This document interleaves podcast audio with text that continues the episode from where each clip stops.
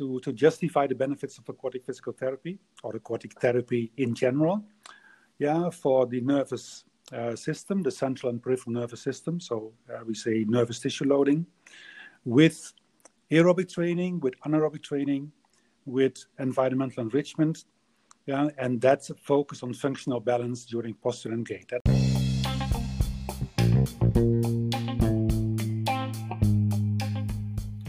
Aquatics, the podcast that immerses you into the world of aquatic therapy. Here's your host, Eugenia Hernandez.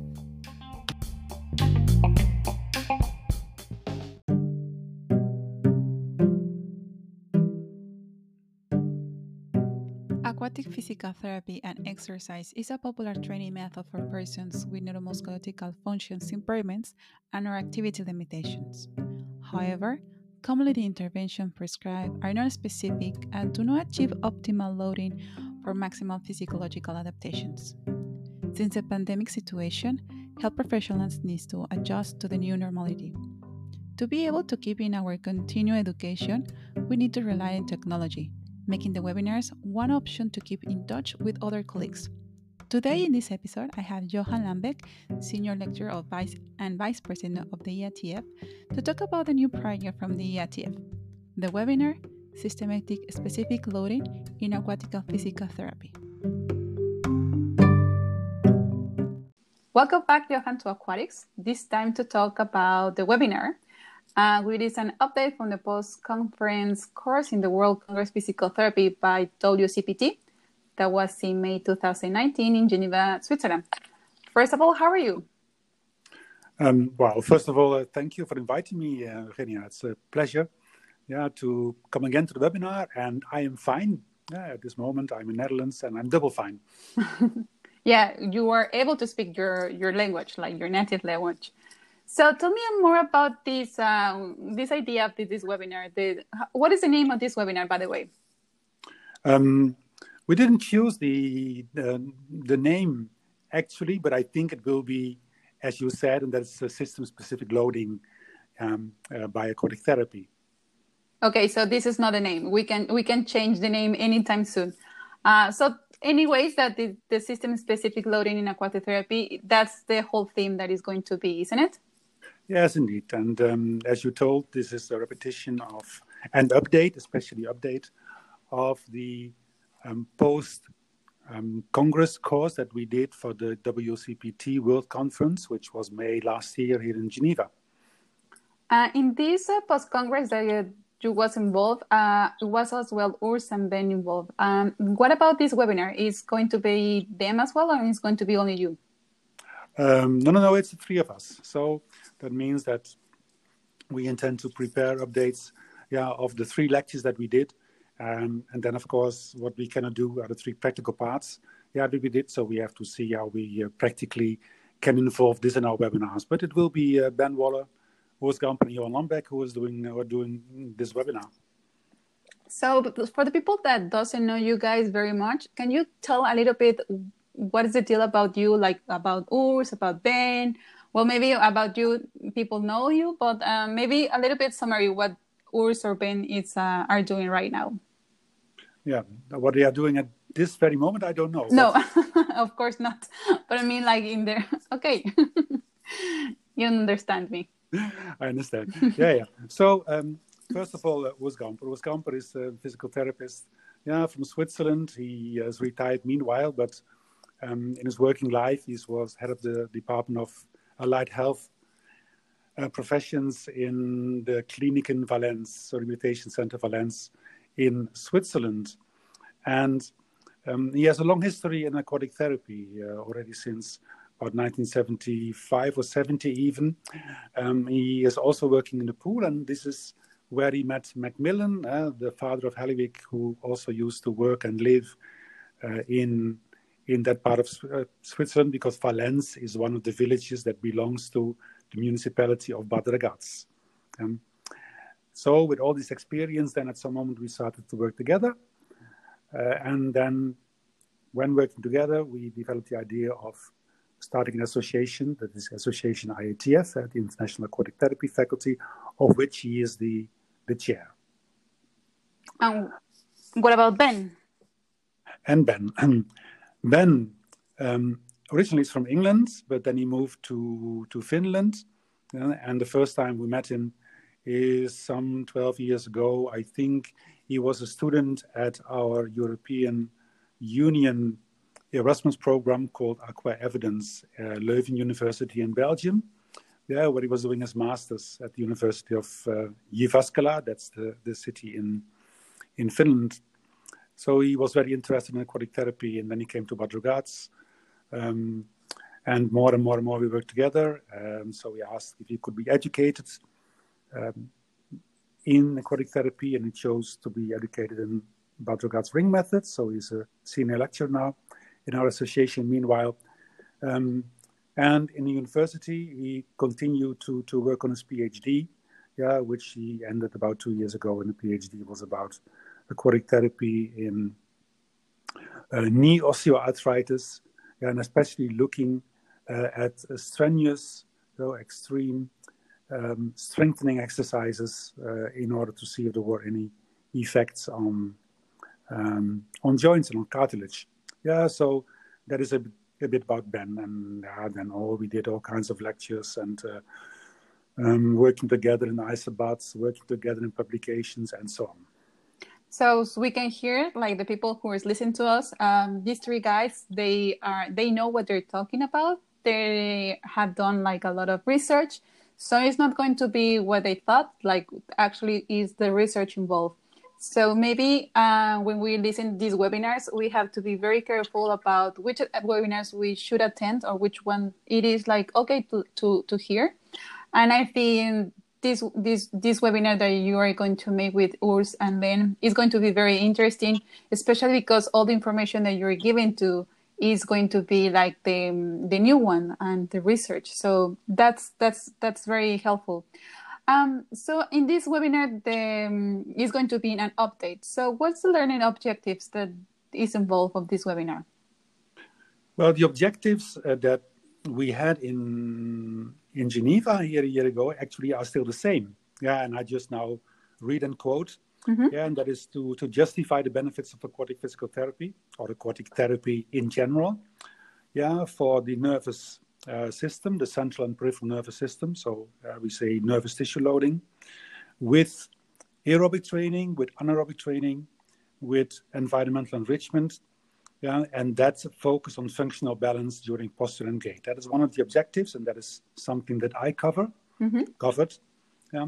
A second one is to adapt and validated uh, and effective aquatic resistance training program. Yeah, and this aquatic resistance training program is actually the topic of PhD of Ben Waller. Yeah, for specific therapeutic effects. Logically, that is in osteoarthritis about pain, range of motion, especially strength, uh, and then functional strength in walking and walking stairs and all these topics. And mm-hmm. Urs then will cover the third objective, and that is um, about understanding um, the basics of fascia loading uh, and adapt these to the aquatic environment and to develop aquatic exercises for the resilience of fascia. And um, we chose to do this through Bad Um, um, so it is loading the nervous system, it is loading the fascial system, um, and it's loading the the muscular system. Yeah, so you have the neuromusculoskeletal system actually covered by this. Um, where we also then looked at different methods. I already mentioned Ragaz. Um, then a bit more, uh, let's say, fitness training focused on muscular activity. Then, um, and I myself, yeah, was using more elements of both Halliwick and water specific therapy. And the idea is to repeat this then, but only in theory. Yes, because now it's difficult to do something in in the in the water. Uh, so we know that when we have a health problem in our body, makes a lot of changes, and maybe those adaptations stay there. So why we have to choose aquatic therapy to to use this um, to help our body? Yeah, um, when you look at at problems, uh, musculoskeletal problems, then um, actually in many cases you see there is an difficulty or inability to cope with the characteristics of the environment eh, or the, the constraints of the environment. So then, according to let's say motor learning, like the uh, dynamic system systems model that we use a lot, you can change environments. Yeah, so change of environment helps helps you to teach to cope, yeah, to finally function in your normal environment again. Practically, many patients have problem with land, yeah, with gravity, and so you go to an environment where gravity is less. Um, um, because logically, uh, problem with gravity also means that you lose your balance, you fall, hey? you lose potential energy. Mm-hmm. So that's one of the problems of our environment. The second one is that air has a very low density and very low viscosity. Yeah, so it doesn't break you, uh, it doesn't stop you. Um, when you um, when you move, when you fall, um, then um, gravity is a bit difficult for the body because actually within the body you have to take care that your hydrostatic pressure of your blood is well enough in order to keep it circulating and is doing whatever it has to do. And then when you move your when you move through air, you don't have much information, in fact, because of the fact that air doesn't have much resistance and viscosity. So these are the air topics, the air characteristics. And obviously, when patients have difficulties to cope with these air characteristics, you go to an environment where it's different and that it's water. Yeah. So I choose now. I chose now not to say something about the characteristics of water directly, but indirectly. Yeah? Mm-hmm. Um, and that directly also gives indication for aquatic therapy. Yeah, so you go into the pool when somebody has a big balance problem because of gravity. Yeah, you go into the pool when somebody needs to have some some resistance um, in order to to move, or the extra resistance in order to get some overload that you need for strengthening, for instance. Um, you go to the pool in order to help the hydrostatic pressure work on your body, yeah, which has then many other effects that probably we don't have time for now to discuss. Uh, you go to the pool when you need this extra information, yeah, that movement through water is given to you. Yeah, so the problems on land give the possibilities in water. So, for instance, if I do have any kind, like I'm doing any kind of methods, it doesn't matter. So it's going to be a non-specific intervention in the water. Do I still have those benefits with these kind of patients? Yeah. Um, if I understood your question rightly, uh, you say that a method is non-specific. That's yeah. true. Yeah. Well, I have to disagree a bit. no, uh, well, actually, I don't know if I, I myself am making like if I understand myself as well.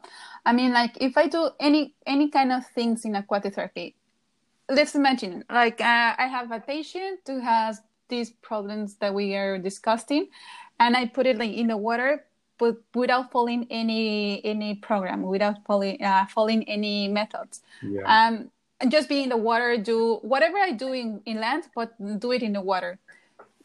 So it is not a specific intervention. Actually, I'm not targeting something like a, as a method in, in some like for instance Bad Ragaz that it goes in in the deep uh, rotation, control rotations, but I'm just doing anything in the water. So my my question is like, if I don't do any method and I just put in the water and do whatever I do on land, it is going to make something different or it is the same Mm, yeah, no, it's not exactly the same.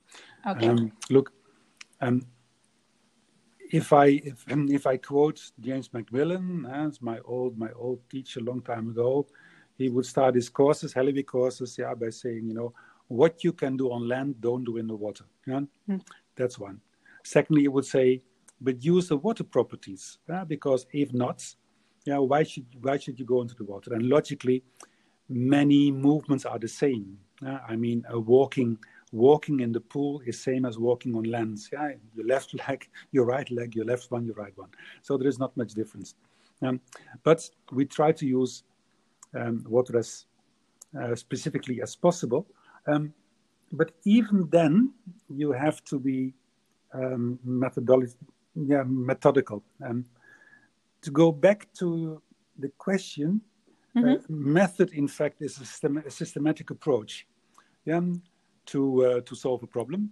Uh, that means, of course, at first you have to, to find out the problems of the patients. Uh, that's something that you do with your normal uh, physiotherapy screening tools that people hopefully do on land mostly. Um, where the application of solving the problem is a kind of thinking structure in what can I do today and what shall I do tomorrow? That's a systematic approach, yeah, which in Halliwick is a 10 point program. Hmm? That doesn't matter. Yeah, it's a dogma, but still. But I can give you an example of working specifically or non specifically, independent of um, methods. Mm-hmm.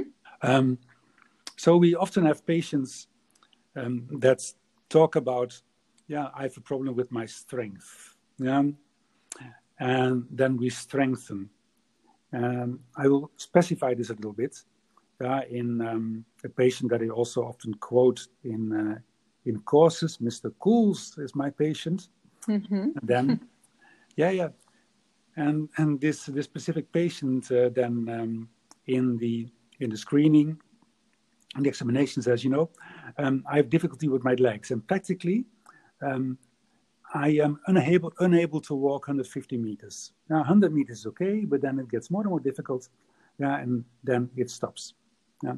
He says, I have difficulty to step into a bus. The high step, one, two, three, up into the bus, uh, is also difficult. He says, Well, um, it is difficult for me to react quickly in anticipating people when I walk in a crowd uh, in order to prevent being being bumped and, falling. Um, but and when it happens, it is difficult for me to make a quick step, a supporting step. For instance, he also says, um, yeah, and what I also can do is crossing the road quickly, yeah, before the the traffic light goes to to red for pedestrians. Um, so this is all related to to strength of leg muscles uh, to make it to make it simple. But everything is difficult. That means that actually for every problem you have to approach your strengthening in a specific way. If you don't do this and if you just ask people to to move the legs yeah, because of strength then you are very a-specific or non-specific. On the other hand sometimes you cannot be specific because if you treat a patient with non-specific chronic low back pain, yeah, then how can you treat specific specifically if you have a patient that has a non-specific problem? Yeah, so sometimes it's like this. Yeah. Meanwhile, yeah, going back to this Mr. Cools, we know that um, we not only talk about muscle properties, force, um, endurance, uh, power, yeah, but also about the uh, the resilience and the, the, the function and the structure of fascia inside the muscle, outside the muscle, that you also have to take in account. Yeah? So all these things belong to the systematic approach.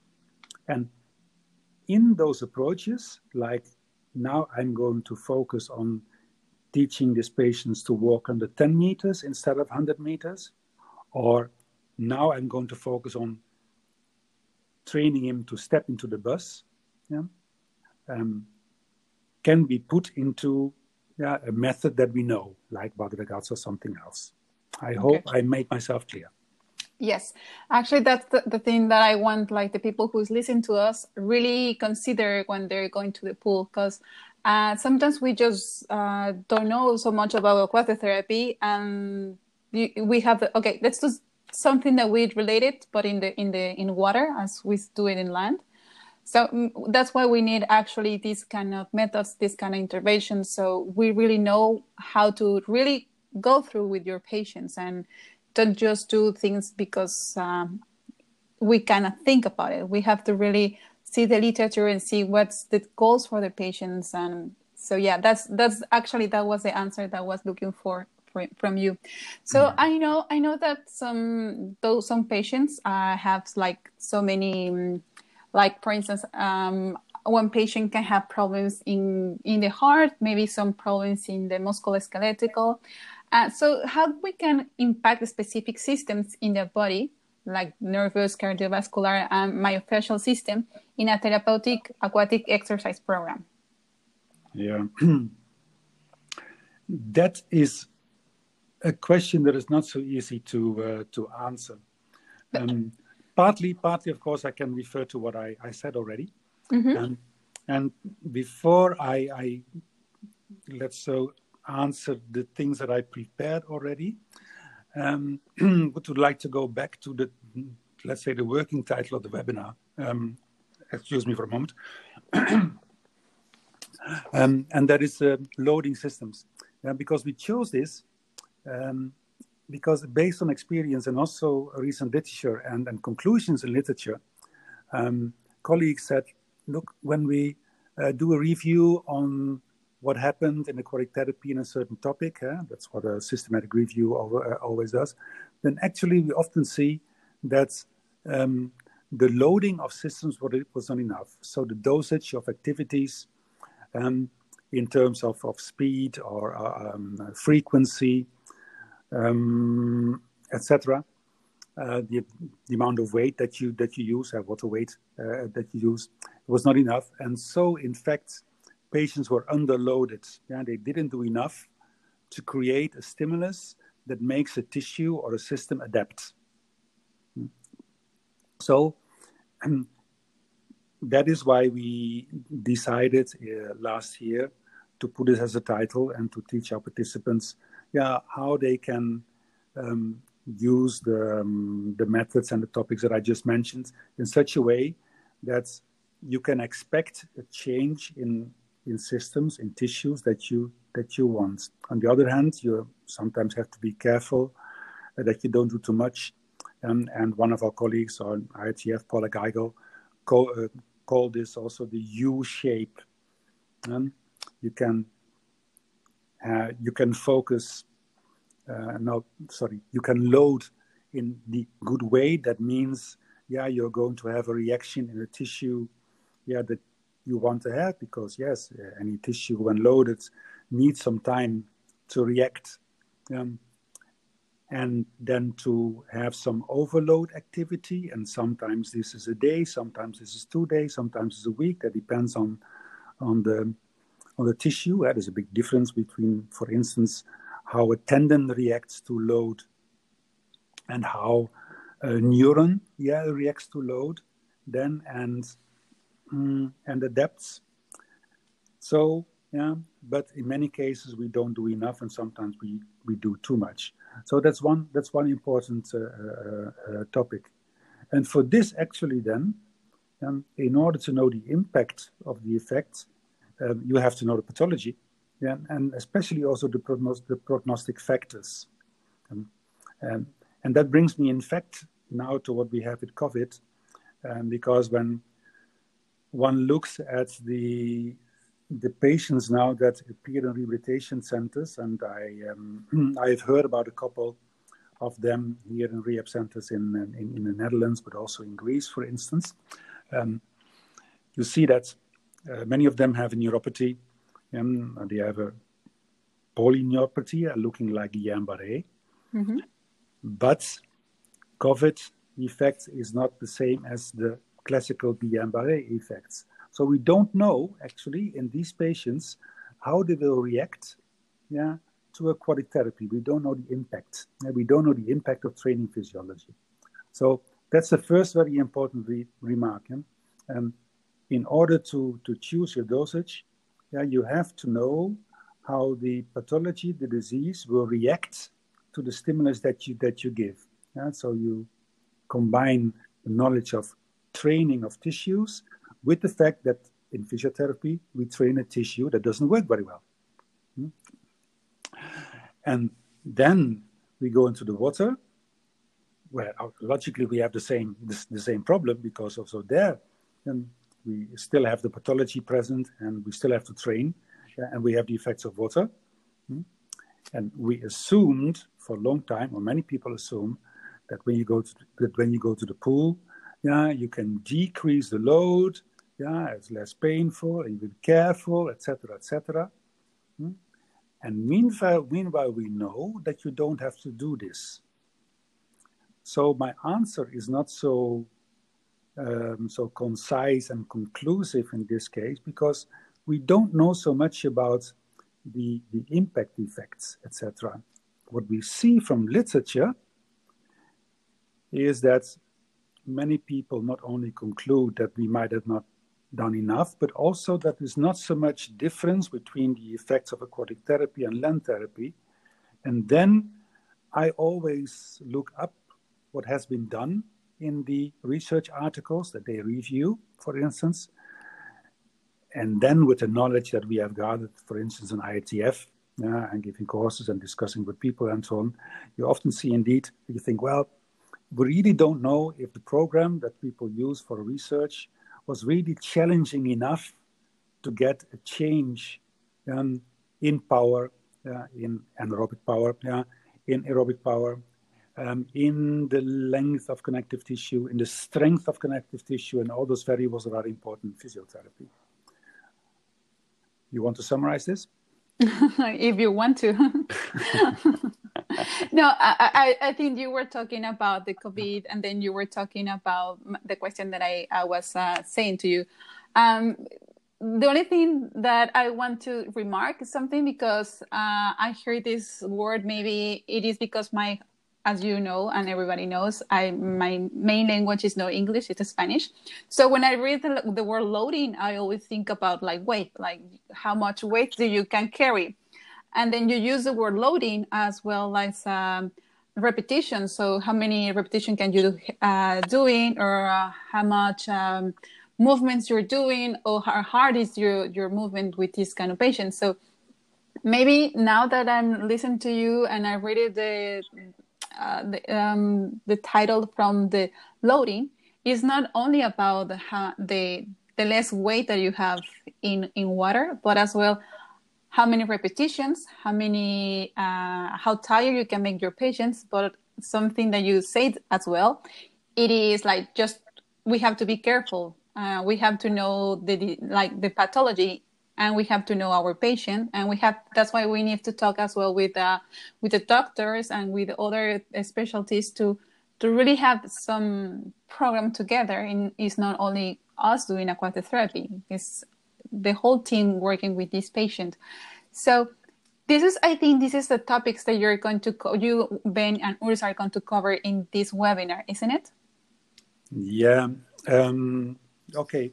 When loading uh, might give misunderstanding in, in, in thinking uh, only about um, how much weight can you give by, for instance, um, speed in water as yeah, resistance increases with speed, as we all know in water, then um, I think I give another example um, from from my area and the neurological system.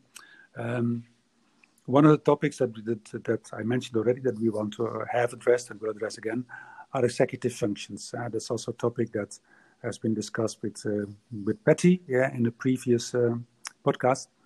Um, executive functions are located uh, in many places of the brain, but a very important anatomical region is the prefrontal cortex.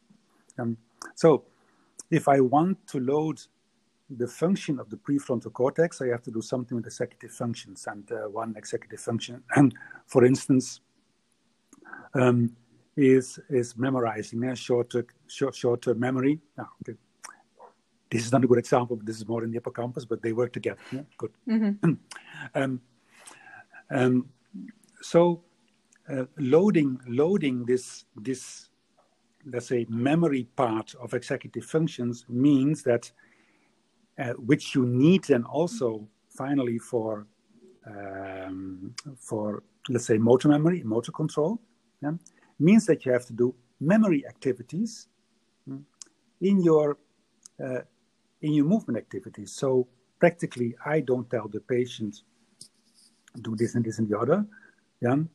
But uh, you can ask, um, uh, for instance, I give, I give you a um, a couple of uh, ideas, yeah. Um, uh, like um, I show um, I show five different different activities, and let's make it um, uh, very simple and really related to Halliwick. so and I show a movement from sagittal rotation. I show one from transversal, one from longitudinal, one from combined rotation. Yeah, and I show a movement from, um, let's say, turbulent gliding. Yeah, so one of the other points. I ask the patient to look at this, and then I ask the patient, okay, now your turn, yeah, and do it in the same order. Mm-hmm. So actually, yeah, I ask for a memory function, and I'm loading, yeah, the memory function part of the central nervous system there, and hopefully, yeah, that has an effect on memorizing then. So this is a different way of loading mm-hmm. than yeah, giving resistance with barbells or with whatever kind of resistance equipment yeah, for another system like the muscular system. Yeah, so I hope I, I, I made myself a bit clear in loading. Yes, yes, yes, totally. I was just because um, I, I read it in like in the title, and that was my thought at the beginning. But then, as soon as you were talking and explaining, this is making more clear and more clear. So that's why I only wanted like the people who doesn't speak English in like in such a way as I am doing it. Uh, this is the nice just to just to mention it. So um, that's what I'm saying. Like this is kind of information that the people who is going to attend to this webinar is going to get, isn't it?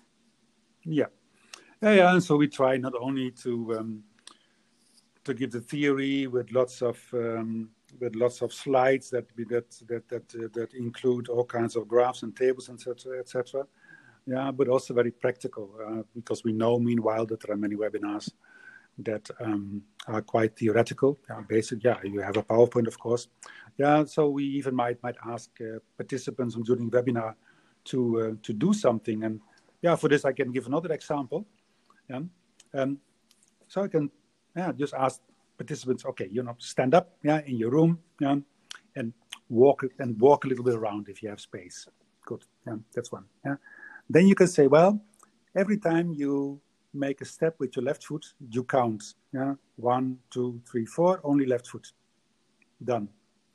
Next one. Every time you walk and make a step with your right foot, you say A, B, C, D. Yeah? Good. Now, you combine this. Yeah, so one, A, two, B, three, C, yeah, left, right, left, right, left, right, etc. And I'm going to make it more difficult. So now I'm talking about double tasks, yeah, of course. Mm-hmm. Um, so the next one could be that you say, well, with your left foot, yeah, you keep you keep going one, two, three, four. With your right foot now, you go A, C, E, G. So uh, you only have the even uh, letters. Uh, next one, yeah, your left side, yeah, you count you count back, yeah, 10, 9, 8, 7. And with the right side, yeah, you do the same, huh? A, C, D, etc. So you have many, many variations there, but people really have to think. Hmm? And of course, uh, the idea is that the walking speed and the walking quality yeah, stays as it is when you don't think of anything than just walking. Yeah? Um, so, uh, very practical topics that um, you know you, you, you don't need you don't really need to do in the pool. Yeah, so we can include this in in the webinar as well. yeah, there. Yeah. So the people that are listening to us, you can, as you can see, the webinar is not going to be only like the, the research that sometimes I, I know for the, the courses, uh, people get like so tired for this loading in information of uh, research, but as well, it is nice that we have a little bit of practice, even though it is not in the pool, we can do it in our uh, comfortable of our, our house. So I think this webinar is going to be way much different from another webinars that we have seen lately. First of all, because we are going to have uh, three senior lecturers that from very important association in aquatic therapy around the world.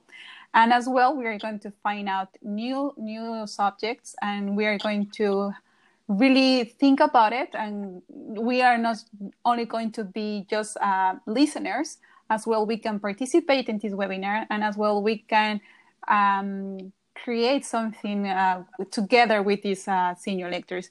So you can where we can find more information to receive our seat in this webinar, when it's going to happen. Do you have our, uh, this information, or is still in the oven this information? Yeah, um, we don't have this exactly, but the planning is to um, have it about one month after this podcast has been published.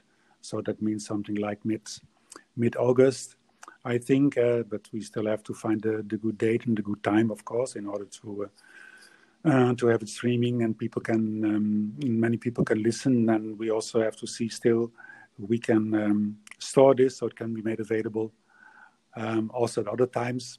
Uh, then uh, these are technical things that we have to discuss, just as um, how much we are going to uh, to charge for for this.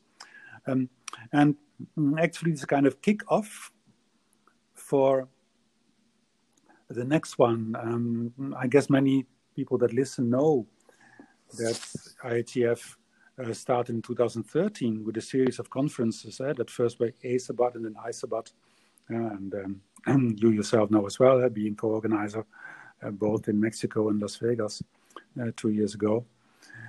Um, so we wanted to continue then, but yes, with COVID now, it's not so easy to to plan really, and that's why we developed the idea to, um, as I say, make this the kickoff of an ISABAT webinar series yeah, that we still have to develop, but something like uh, every three months, um, inviting um, a very important uh, person uh, that who then should not belong to IFTF, IATF, um, uh, being accompanied by uh, an IATF member who specialized in the topic uh, uh, in order to give to, to give it the kind of translation. I can give you one idea already that we more or less went through, and so you have the the Japanese uh, scientist Daisuke Sato, and um, he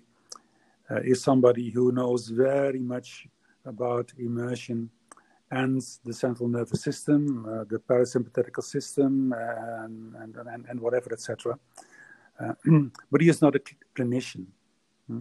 So we have to translate the research to uh, clinical things. And somebody um, who has focused on this in the last uh, few years is uh, Javi Güeita from, from Madrid. Um, and so the idea is then something like we asked Daisuke yeah, to do his lecture for about 40 minutes and then ask uh, Javi to make a practical translation, let's say the bottom line, eh, as you often see in articles, uh, to um, aquatic, aquatic therapy and then uh, within the mission, within the ideas of IATF. Uh, so this is what we are developing uh, then. And yeah, surely when we know more, it will be, uh, be published widely on the social media and all the, um, let's say, the sources, resources that we um, that we have as IATF. Yes. So as you can hear, here is the first time it is. This is like um, just brand new information. So that's why it's very good to listen our podcast because that way you will know before anyone else about this new information because it's not in the public yet. So as soon as you hear this podcast, it's going to be out outside of the IATF. Yep. So maybe Johan, I don't know, uh, the listeners that is they're listening to us the podcast can they have like some discount uh, in the webinar? Maybe we can have like a promotion code so they can they can have a discount because they listen to us. Well, yeah, of, of course, one could say the um, um, the faithful people and the people that that that come every week. Um, no, every week. Oh, yeah, every week, for instance, uh, because well, I, I don't know is coming every week, but yeah, the people that frequently um, uh, come to us um, could have some some discount. And uh, of course, it's something that um, I cannot promise uh, right now on the spot, but uh, I can very well imagine that it shouldn't be a problem. I have to discuss this, of course, then with the two others, uh, with Ben and, and Urs also. I'm, I mean, the, the, the three aquatiers, so to mm-hmm. say. yeah. But um, I, I, don't see a reason why we shouldn't do this because um, basically what we want also um, is to uh, what we want is to promote aquatic therapy. Yeah? That's the mission of IATF. Um, so and um, for this, yeah, we need a bit of money uh, for our websites, as we always uh, say, also in uh, in our courses. um, but we don't have to get rich of of that. No, and other thing is like the person who are listening to us and they want to attend to this webinar, maybe you can you want to receive a seat. Don't worry there's going to be plenty seats in, available for everybody can join. Um, it is not only for the people who live in, in, in, europe it's going to be available for every part of the world. The only thing is uh, we have uh, well you guys have to really think about it like maybe it's going to be a little bit the night in the time zone that you live or or very early it depends. So it is an invitation to everybody who wants to be involved in this webinar. And as well you can you will find some new information as already mentioned. It's going to be very practice.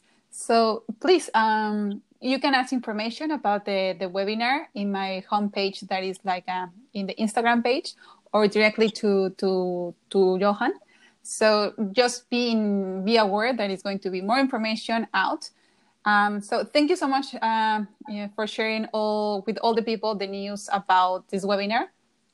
And um, yeah. Yeah, you're um, you're welcome. It was a, a, pleasure once again to have this opportunity to uh, uh, open a little bit a little bit the the um, let's say the box of our thinking on what to do in the webinar and the webinar series. And um, yeah, surely uh, we are going to meet again. And this is what I say to uh, to listeners uh, in the podcast. Uh, and uh, that does not mean, by the way, that we will never be on route again. Yeah, because finally, in order to to learn about Ragaz, you cannot do this on your sofa in your in your living room. You have to go into the pool and you have to um, to practice. So hands-on hands-on things yeah, will will come back as soon as possible. Yeah, therapy, we actually need to be like touching and having some mistakes and see and, and corrections. So that's why sometimes the webinars are nice just for theory or just to to remember things. Uh, but if we want to learn something, we actually have to do it and have to like the professor to correct us, like our takes, our where we put our hands, um, how we float, and this is practice. So Thank you so much, Johan, again for the great work that you're doing, sharing this information, and from the work on IATF. I really appreciate it, and maybe all the, the listeners they do too. So, yeah, enjoy your weekend. Thank you, Eugenia.